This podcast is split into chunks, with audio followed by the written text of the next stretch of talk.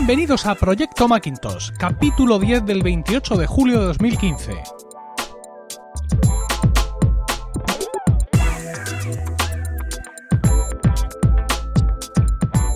Muy buenas, mi nombre es Emilcar y esto es Proyecto Macintosh, el único podcast en español centrado exclusivamente en el Mac y en OS 10. Este podcast surge con la vocación de hablar solo del Mac, el ordenador en sí, su sistema operativo, sus aplicaciones, sus accesorios. Esto es para los locos, los inadaptados, los rebeldes, que en un momento dado decidimos pensar diferente y optar por otra manera de entender la informática. Esto es solo para los que tienen un Mac.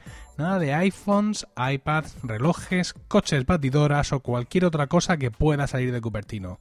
Esto es para nosotros, los usuarios de Mac. Así que aquí y ahora y para ti comienza Proyecto Macintosh. Si en el pasado episodio nos centramos en las novedades de OS 10 y Yosemite, la 10.10.4, hoy le toca el turno a la próxima versión del sistema operativo de nuestros Mac, es decir, OS 10.11 El Capitán, o al menos algunas de las cosas que sabemos de él gracias a las betas privadas y públicas que Apple ha puesto ya en circulación. No pretendo hacer aquí una relación, digamos, de todo lo nuevo que traerá el capitán, porque eso ya se ha publicado hasta la saciedad, pero sí ponernos un poco al tanto de las últimas cosas que hemos visto. Lo último de ayer es que fue enviada la beta 5 a los desarrolladores, que al igual que la 4, pues no trae muchas novedades y se centra en corregir algunos errores. Safari parece que es más estable, pero siguen fallando muchas cosas, pues como buena beta que es. Sin embargo, algo ha debido pasar, porque hace solo una semana que se envió la beta 4 y el ciclo de betas es un poco más largo. Eso hace sospechar que algo muy muy chungo estaba pasando con la beta 4, quizá no para todo el mundo, pero sí para algunas configuraciones. Ah, no obstante, los comentarios en general son muy positivos respecto al nivel de, bugs y de usabilidad de esta beta. Eh, toda la gente que en mi timeline le está eh, usando ah, lo ha mencionado, digamos, como gran diferencia contra las betas de otros sistemas operativos anteriores, como seguramente Yosemite o Mavericks. Entonces, pues bueno, si partimos de un nivel de menos bugs, pues mm, podemos tener grandes esperanzas puestas en este nuevo sistema operativo. Os recuerdo que Yosemite eh, en una, era una, una, versión que traía muchas muchas mejoras estéticas, suponía un gran cambio y que esta, esta nueva versión, el Capitán, se supone que se centra en la estabilidad, ¿no? Quizá va a ser una actualización menos espectacular, pero nos va a traer desde luego un sistema operativo de, de más calidad. Una de las cosas que al menos yo estoy esperando del Capitán son las mejoras en fotos y en iCloud Photo Library. Eh, ya sabemos que eh, las pegas que tienen las aplicaciones incorporadas en el sistema operativo es que no sufren actualizaciones por separado. Sí vemos actualizaciones, aunque no muchas, de yo que sé, por ejemplo, Pages o Numbers o Keynote, pero no vemos actualizaciones por separado, por ejemplo, de Mail o de, yo que sé, la aplicación de mapas. Todo esto viene en las actualizaciones del sistema, ¿no? Esto pues hace, claro, es señal de que estas aplicaciones están muy muy insertadas en el sistema, lo cual redunda seguramente en su buen funcionamiento, pero también de alguna manera están limitando su crecimiento eh, a expensas de cuándo toque la próxima actualización. Bueno, en este caso sabemos que Fotos en, el Capitán va a traer muchas novedades, de las cuales Patuflinks de Apps Mac ya nos eh, eh, habló en uno de sus Apps Max en 8 minutos, en concreto el del 14 de julio. Os pongo ahí el enlace a las notas del programa para que, lo, para que lo escuchéis. Patuflinks está usando esta beta del Capitán y ahí habla en general de las betas y en concreto de las novedades de, fotos. Una de las novedades eh, de las que yo más esperaba es la geolocalización la geolocalización de fotos, que es una de las cosas que falta en la versión actual. A ver, no es que falte. Tú puedes ver tus fotos geolocalizadas, pero no puedes geolocalizarlas. Es decir, aquellas que no tengan ese dato porque no lo traigan de la importación, pues por ejemplo de una cámara con wifi GPS o de la cámara del propio iPhone o iPad, pues tú una vez que las has importado en fotos ya no las puedes tocar.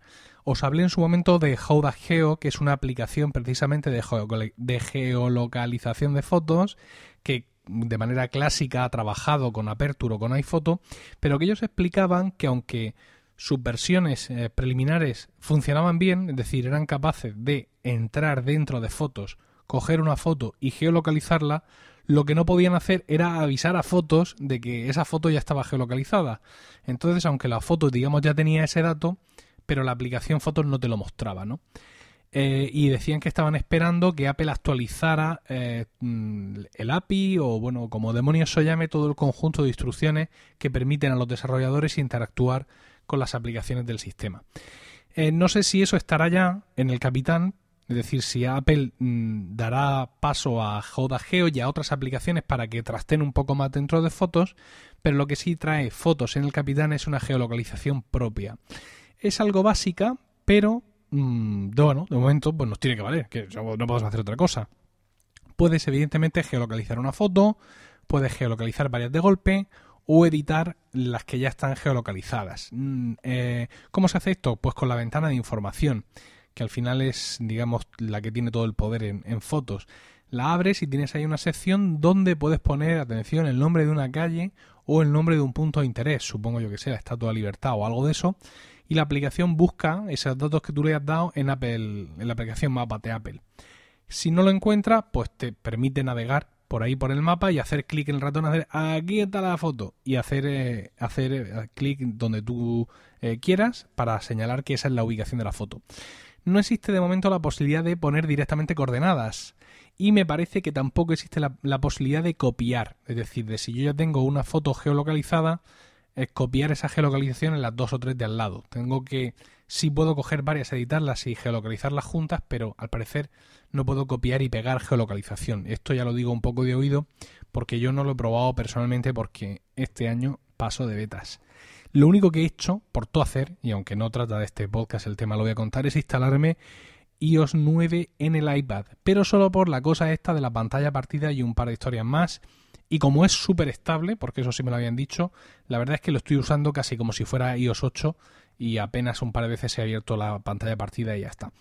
Pero desde luego no me voy a meter en el capitán, ya probé Mavericks, ya he estado enrolado también en las betas de Yosemite, y ahora me he desenrolado porque me daban más problemas que otra cosa y la verdad es que no, no tengo el cuerpo para fiestas en este, en este caso. Bueno, más cosas del capitán, una muy importante y que nos afecta al nivel de las copias de seguridad o al menos tal y como las he estado haciendo yo. Bueno, cada versión de, OS 10 siempre da un paso adelante en lo que es la seguridad y en este sentido el capitán no, no es menos. ¿Qué significa seguridad para Apple? Pues bueno, entre otras cosas cerrar más el sistema, ¿no? Mm, sin llegar seguramente a los niveles de iOS, pero claramente soñando con poder hacerlo, ¿no? Pero bueno, ya sabemos que que eso no va a poder ser, que Apple nunca va a poder cerrar y maniatar OS 10 tanto como, como tiene iOS. Aunque, insisto, sueñen con ello. En el Capitán tenemos un nuevo método de protección del sistema que se llama rootless. Esto hace que algunas carpetas eh, del sistema sean completamente inaccesibles para cualquier aplicación por muchos permisos de administrador que tenga.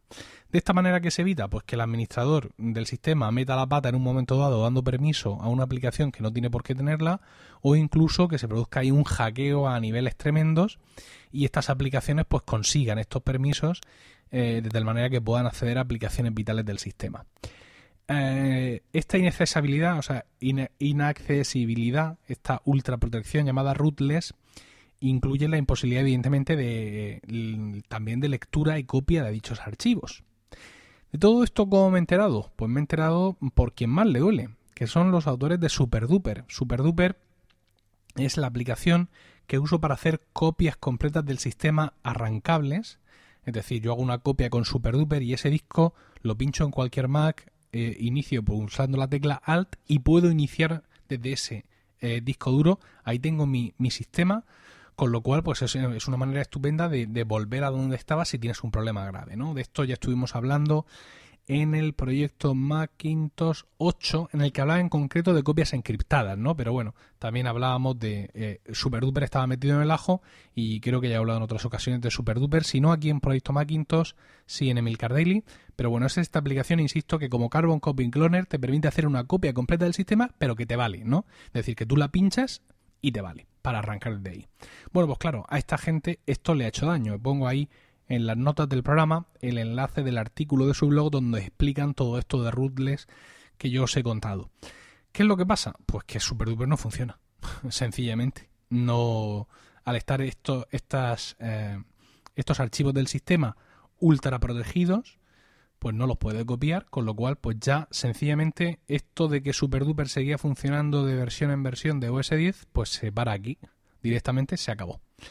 Eh, no nos vamos a suicidar de momento, evidentemente, porque la gente de SuperDuper está ya trabajando en una beta, que además la tienen ya disponible, mm, que funciona con el capitán.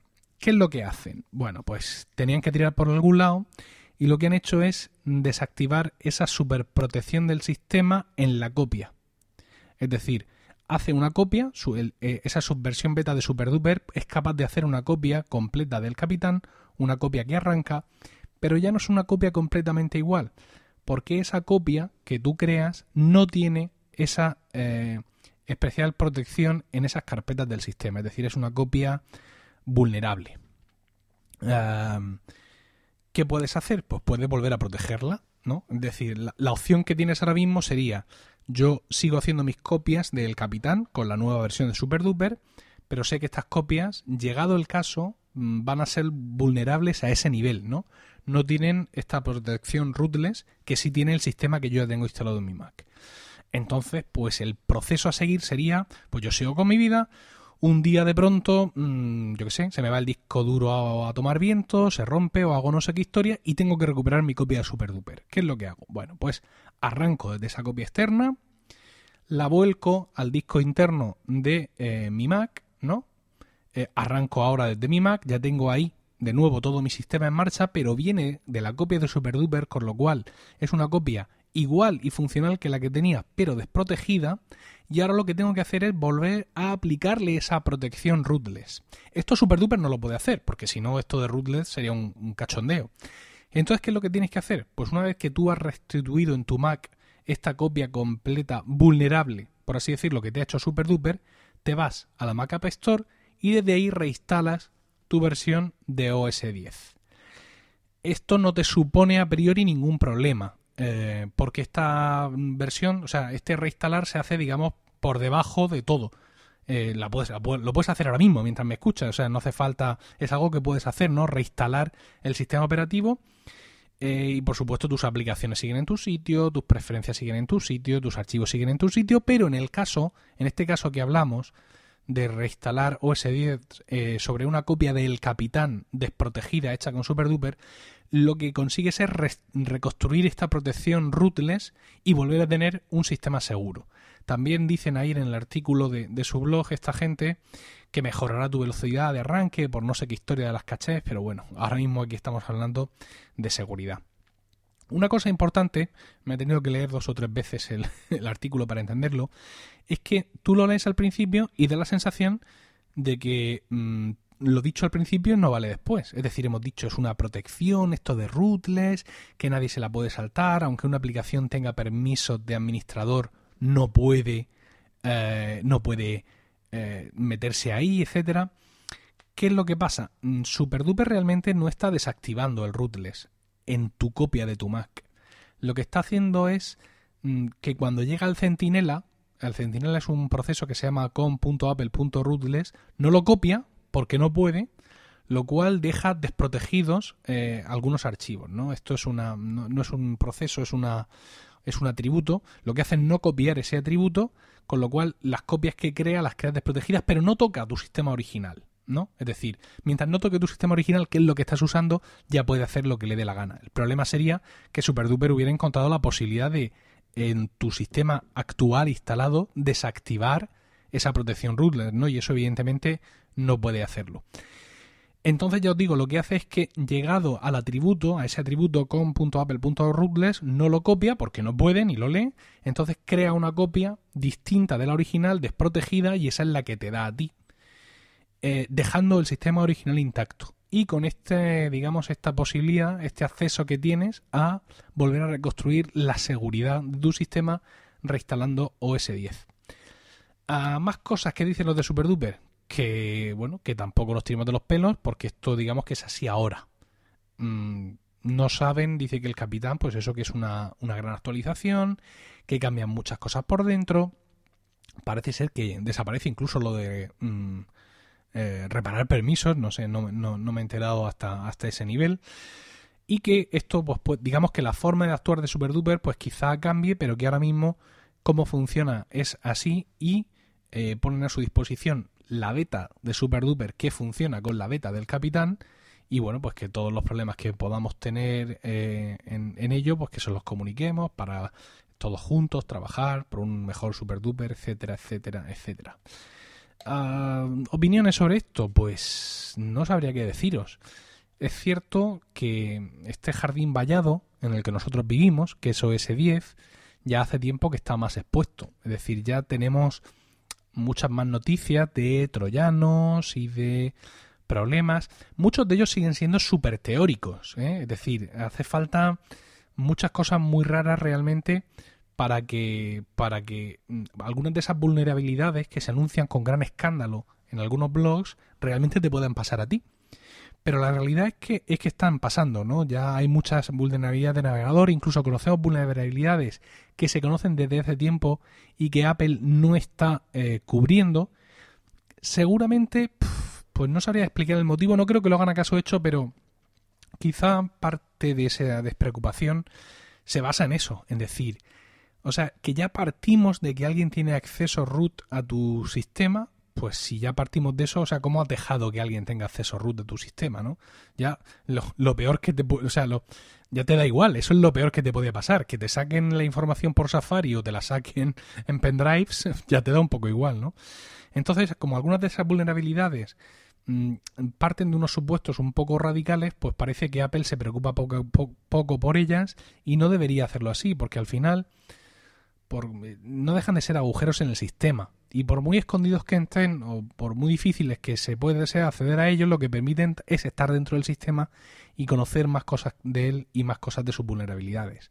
Quizá este rootless pues viene a ser algo así como no sé, como el, anillo único de poder que finalmente va a blindar a OS 10 contra todo tipo de maldades que nos puedan ocurrir.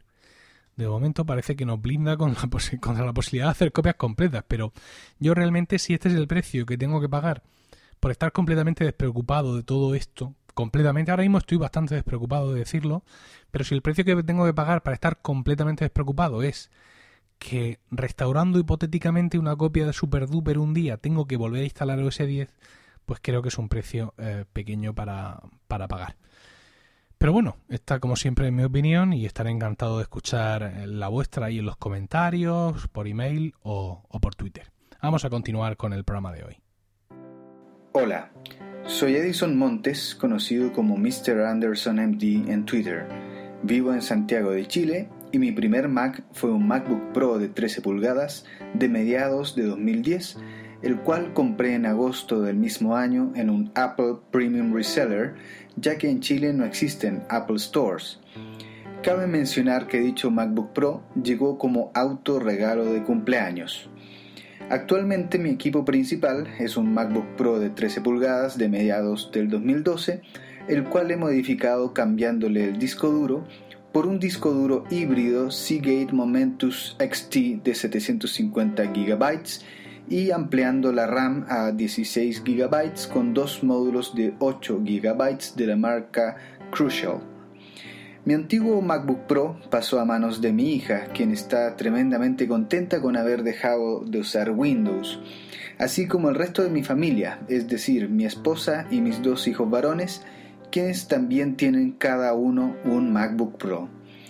Erradiqué de mi vida todos los dispositivos con Windows y abracé el ecosistema Apple, adquiriendo también un AirPort Extreme, tres AirPort Express, de los cuales dos son de última generación, un Time Capsule de 3 TB y un Apple TV. Bueno, vamos a continuar hablando de Apple Music, que es el nuevo sistema, el, nuevo servicio de música en streaming de Apple, es un competidor para Spotify. Y podréis pensar que no tiene mucho que ver aquí en el en proyecto Macintosh porque, bueno, todas estas cosas siempre se asocian mucho a la movilidad, ¿no? A que vas con tu iPhone escuchando música, bla, bla, bla, aunque ya tenemos, evidentemente, Apple Music tiene su soporte en iTunes, en nuestros ordenadores y, todo esto. Eh, ¿Por qué lo traigo aquí a Proyecto Macintosh? Porque uno de los problemas que están surgiendo con, con Apple Music es cuando se mezcla Apple Music con la biblioteca musical de iCloud, con iTunes Match y en definitiva con toda la música que tú ya tenías. Parece ser que eh, está ocurriendo que algunos usuarios están viendo cómo su música se reetiqueta. Apple Music evidentemente lleva DRM. Estamos hablando de que tú eres usuario de Apple Music y puedes coger un disco y decirle, este para mí, ¿no? Este lo quiero yo en mi música. Y no solo quiero en mi música, además me lo descargo físicamente en mi ordenador. Pero no es música que tú has comprado. Con lo cual, esos archivos de Apple Music llevan DRM. Evidentemente, para que no puedas pasarlos por todas partes, porque tú los puedes escuchar en tanto en cuanto seas usuario de Apple Music. Es decir, de alguna manera, lo que tú estás pagando es un alquiler por ellos, con lo cual, pues el DRM está ahí justificado. No es como cuando compras música en el iTunes Store, que incluso hoy la que compras viene sin DRM. ¿Cuál es el problema? El problema viene a que cuando tú has, mm, algunos usuarios han activado Apple Music, pues se ha armado un pequeño conflicto entre Apple Music, la biblioteca musical esta de iCloud, que es un concepto que comparte Apple Music con iTunes Match, que era otro servicio que tenía antes Apple, y ha ocurrido un pequeño caos. Y el pequeño caos consiste en que muchas canciones que muchos usuarios tenían en su biblioteca de iTunes Match eran canciones suyas, sacadas sobre todo de CDs, ¿no? de, de ripeo de CDs compradas, pues de pronto Apple Music ha pasado por ahí y al escanear han dicho, estas son mías. Problema. Problema porque si tú mañana decides no seguir con Apple Music, cosa que seguramente un porcentaje no desdeñable de gente hará cuando se acaben estos tres meses de prueba gratuita, tú estas canciones las has perdido. Evidentemente, al ser reetiquetadas como canciones de Apple Music y no como canciones, eh, pues yo que sé, subidas, eh, cargadas, emparejadas, es decir, cualquiera de, de los anteriores estados que teníamos con iTunes Match, pues cuando tú dejes de ser usuario de Apple Music ya no vas a tener acceso a estas eh, canciones porque tienen el DRM, ¿no? Eh, entonces, claro, se ha producido una queja evidente por parte de un montón de usuarios.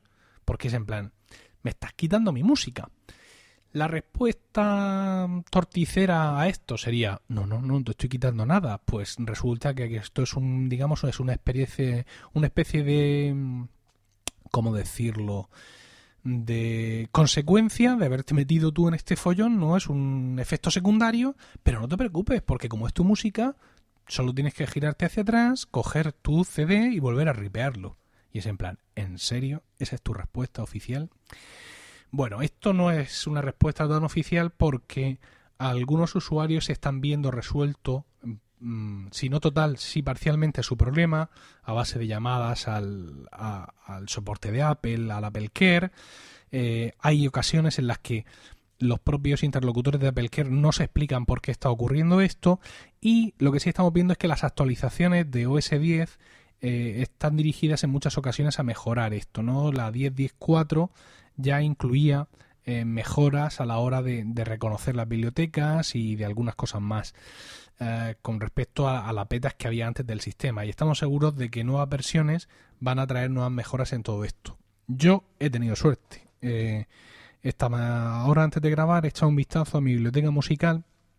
Yo hace unos meses quise volver a usar uno de mis iPods viejos y lo que hice fue descargar toda mi música que tenía en iTunes Match. Yo no tenía nada de mi música en el ordenador, la tenía todo en la nube, la escuchaba todo en streaming para ahorrar gigas, pero como me sobran los gigas, pues dije, me la descargo toda y así la puedo sincronizar con, el, con mi iPod viejo. Entonces ahora mismo he estado aquí echando un vistazo al estado de, las canciones y efectivamente estoy viendo que tengo una serie de canciones que pone la etiqueta Apple Music, pero realmente son las que yo, digamos, he hecho mías desde que tengo Apple Music. Son discos que yo no tenía comprados, discos que yo no tenía ripeados, ni, ni nada que se le parezca de nada, con lo cual ahora sí están en mi biblioteca y tienen la etiqueta de Apple Music, que es la que tienen que tener. Y yo ¿Qué, me pasará a mí? ¿Qué será de mí? Bueno, pues hay una manera de comprobar en tu Mac, que es el único sitio donde lo puedes comprobar, si tus canciones, eh, cómo han quedado después, digamos, de pasar eh, por Apple Music. Si siguen marcadas como subidas, si siguen marcadas como emparejadas o en la nube, como compradas, o mm, te las han pasado por Apple Music. Os pongo un enlace, es un artículo de imore.com y ahí veréis rápidamente cómo eh, poner eh, qué, tipo de vista tenéis que seleccionar en iTunes en vuestro Mac y supongo que en vuestro PC también para conseguir ver el estado de iCloud y poder ver si habéis sido afortunados como yo, que decir que no me ha pasado nada, o habéis sido desdichados y algunas canciones que eran vuestras, vuestras y nadie más, pues ahora de pronto iTunes dice que no, que eso es de Apple Music y por tanto eh, vais a perder el archivo si alguna vez dejáis Apple Music. Ahí os dejo, insisto, ese enlace para que lo, para que lo comprobéis. Y para terminar, para terminar este, este podcast de hoy y para terminar la temporada, porque hoy se despide Proyecto Macintosh hasta septiembre, quiero retomar un tema eh, que ha sido mm, muy tratado, bueno, uno de los temas, digamos, que más minutos le he dedicado en esta temporada, que es lo que llamé mi proyecto Mercury. Mi proyecto Mercury os lo presenté en Proyecto Macintosh número 6 y consistía en abandonar el NAS y cambiarlo por una caja RAID porque yo realmente lo que necesitaba era almacenamiento y no acceso desde fuera a esos archivos u otros servicios eh, que te proporciona el NAS y que están muy bien, ¿no? Os conté entonces cómo José Ramón Baz, un oyente absolutamente enloquecido, me prestó su Mercury Elite Pro QX2 y bueno, yo di la tabarra muchísimo sobre cómo lo configuré, sobre cómo lo puse, sobre qué le hice y cómo era diferente con respecto al NAS y la velocidad y todo aquello. Todo el que quiera volver a ser taladrado con este tema, pues puede escuchar el proyecto Macintosh número 6 y en el número 7 también eh, eh, conté más cosas de él y no sé si he vuelto a contar algo más que me parece que no. Eh, llega el momento, digamos, de la decisión y la decisión es que no me voy a quedar en esta caja RAID de WC en, estaréis para pegaros un tiro alguno en plan, pero qué tío más coñazo con todo el follón que ha dado, ahora dice que no se lo queda. No me lo quedo porque el producto es correcto, pero el usuario es incorrecto. Daos cuenta mm, de cada cosa que, que hacemos se aprende. Yo desde yo era un muy cacharrero cuando era más joven, Dios mío. Pero claro, desde que uso productos Apple, eh, mi cacharreísmo se ha reducido mucho, porque Quiero decir, los que, por ejemplo, usáis teléfonos Android, pues tenéis vuestra movilidad, aunque tengáis vuestros favoritos, pero ahora pruebo el Nexus no sé cuántos y como todavía el Nexus no sé qué va a tardar un poco y a mí ya me pica, pues voy a probar este Xiaomi no sé cuántos y luego lo vendo. Es decir, tenéis esa oportunidad de moveros ahí y de cacharrear, pero los que estamos aquí metidos en nuestro jardín blindado, eso ya no lo tenemos, entonces pues cacharreo pues, donde puedo. Eh, He decidido no quedarme este dispositivo porque me he dado cuenta, como os decía, que el producto es fantástico, pero que yo ya no soy ese usuario que realmente necesitaba almacenamiento. Esto es todo lo contrario que yo decía el 22 de mayo, no hace tanto, eh, cuando empezaba con el proyecto Mercury. Es decir, yo lo que necesito es almacenamiento. Pero me he dado cuenta que no, que no necesito tanto almacenamiento. ¿Y cuándo me he dado cuenta? Pues mira, me he dado cuenta cuando el otro día dije, bueno, vamos a ponernos ya en serios con, el, con este aparato, con este RAID, y voy a hacer un presupuesto. Voy a poner cuánto me pedía José Ramón por él, que está bastante razonable lo que me pedía, y ahora pues voy a meterle discos, ¿no? Porque yo tengo dos discos de, de dos teras, que son los que tiene dentro, que están en espejo, pero bueno, voy a comprarle cuatro discos, voy, ya que voy, pues voy a comprarle cuatro discos de cuatro teras, para, digamos, para aprovechar al máximo, para mm, de la manera más rápida darle toda la capacidad posible, porque luego no puedo reconstruir el, RAID y sería un follón. Si le compro tres, por ejemplo, ¿dónde meto esos, esos datos mientras reconstruyo para meterle un cuarto? Con lo cual voy a intentar ir a tope. Y cuando me estaba poniendo en ir a tope, pensé, ¿para qué? ¿Para qué quiero tantos gigas y tantos teras y tantas historias? Y me di cuenta de un dato muy interesante y es que ahora mismo este, este OWC Mercury que me prestó José Ramón eh, me ofrece dos teras. Como os he dicho, tiene dentro dos discos de dos teras y al tenerlos en espejo, pues obviamente dos teras es lo que tengo. Y tengo libres 645 gigas. Es decir, de momento no me aprieta ningún zapato. Lo curioso es que comparando con una captura anterior, tengo libres ahora más gigas de los que tenía cuando empecé el proyecto Mercury. ¿Por qué? Porque aunque desde entonces he producido muchos podcasts cuyos archivos eh, originales se graban ahí, en ese disco externo, pero una de las cosas que más me, ocupaba ya no las tengo tanto, que son las series de televisión que descargo. Y es que mm, realmente cada vez descargo menos series de televisión porque en mi caso sí se ha cumplido esto que siempre decíamos de si a mí me dejaran pagar yo pagaría. Pero como no me dejan, tengo que piratear. Pues a mí me han dejado pagar, pago y ahora, por motivos eh, macroeconómicos, hasta pago dos euros menos de lo que pagaba antes por lo que yo tenía, que era Movistar Series. Ahora tengo Movistar Plus Series, fruto de la fusión de Movistar Televisión con Canal Plus, con lo cual tengo lo que tenía, tengo más todavía y encima me cuesta dos pavos menos. Y me encuentro ante la circunstancia de que muchas de las series que sigo están ahí. Están ahí y están ahí, además el, dispositivo de Movistar Plus me permite, eh, para las que están, digamos, en Movistar Series, evidentemente verlas a demanda y me dice por qué capítulo voy y todo eso y me separa las series que estoy viendo de todas las demás y las que no están ahí en Movistar Series, sino que se ofrecen en algunos de los canales, pues me permite grabarlas y no solo grabar ese capítulo, sino grabar cada vez que publiquen un capítulo de esa serie. Con lo cual, dado que estas series están también, en las, las hacen muchas de ellas en alta definición y en versión original, pues ya está. ¿Para qué voy a andar descargando? Quiero decir. Entonces, claro, me ha pasado una cosa muy curiosa, que ya comenté en su momento. Cada vez que muevo algo, hay cosas que borro.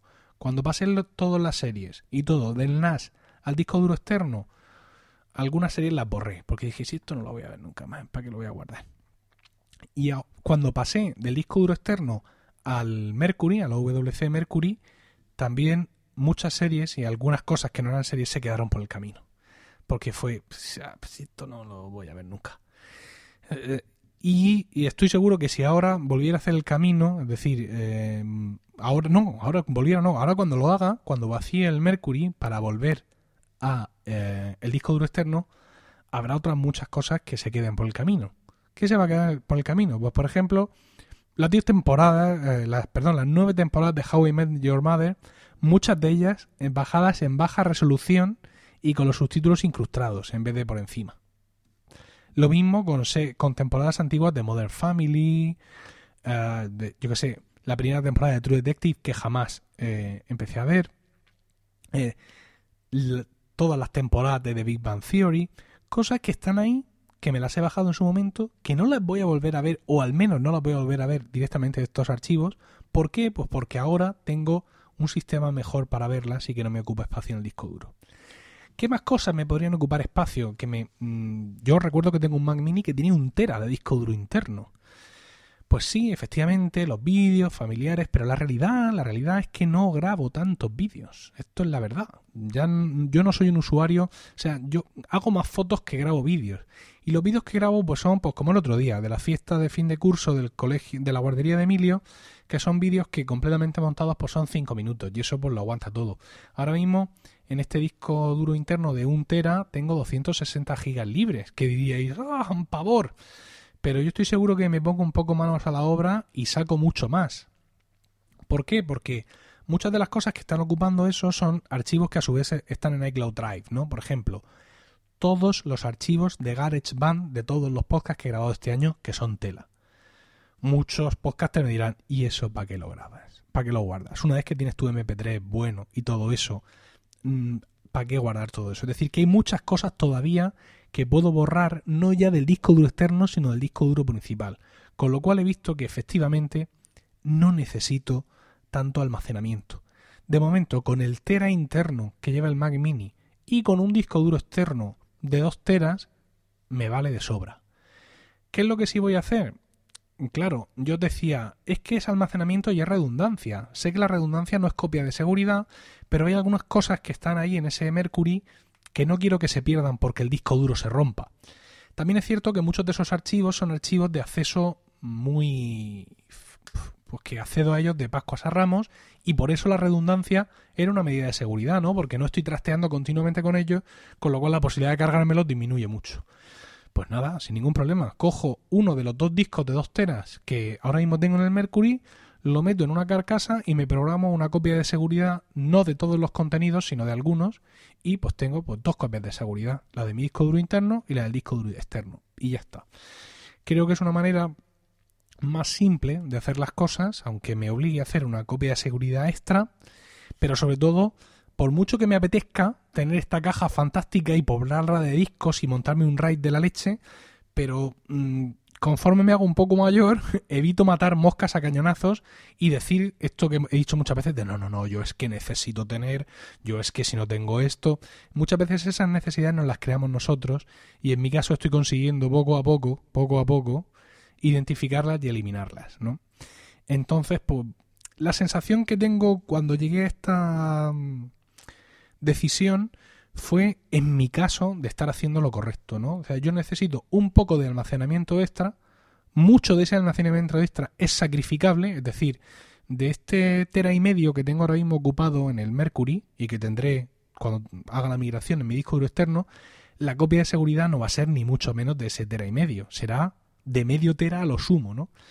Y tengo la sensación de estar haciendo lo correcto. Es como, yo que sé, supongo que muchos de vosotros tenéis tabla de cortar en la cocina y no la usáis. Yo, yo era como vosotros.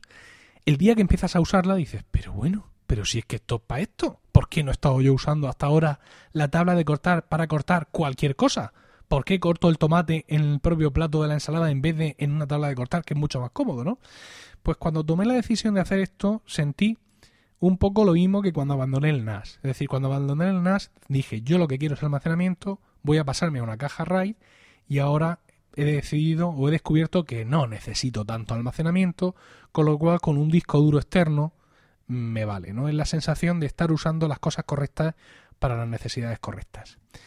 ¿Más cosas que deciros? Pues que os recomiendo muchísimo el producto. Eso sí, el hecho de que yo haya concluido de que no me vale no significa que crea que es un producto mm, que no es útil.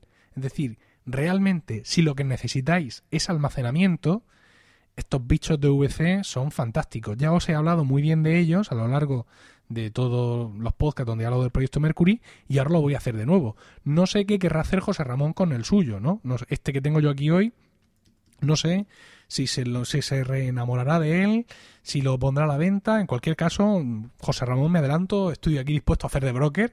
Eh, cualquier cosa que queráis acerca de esta caja en concreto, de esta que yo, él me ha prestado, yo podéis escribirme, yo le paso a él vuestros emails o lo que sea, o lo mismo él me dice que no lo haga, pero vamos, yo de momento me lanzo, porque ya os digo, si necesitas almacenamiento, el producto es espectacular. De hecho, antes de guardarlo en su caja, cuando ahora cuando lo, desinstale de mi sistema, voy a pasar un rato acariciándolo porque es que está muy bien construido, es muy sólido, o sea, tiene, es la sensación de rotundidad que no tenía el NAS porque el NAS pues era muy plasticoso y lo sigue siendo, ¿no?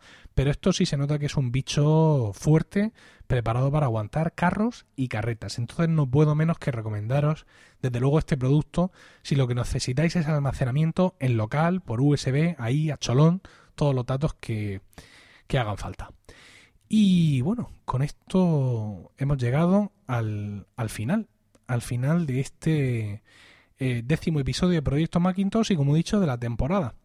He aprendido mucho sobre este nuevo proyecto en estos primeros 10 episodios y os aseguro que la nueva temporada será mucho mejor. He visto ya lo que os gusta, lo que no y sobre todo la calidad de podcast que, esperáis y os aseguro os la voy a dar. Es decir, aquí ha habido, hay, no todos los capítulos han sido iguales, ha estado muy desequilibrado, he hablado mucho de unas cosas que no os interesaban tanto, eh, parece que no os, no os interesa tanto cuando hay productos nuevos que hable un poco de las diferencias con los anteriores, sin embargo hay un sector partisano que sí, sí, que sí, porque esos son justos los que estaban esperando esta renovación y quieren escuchar una vez más las diferencias.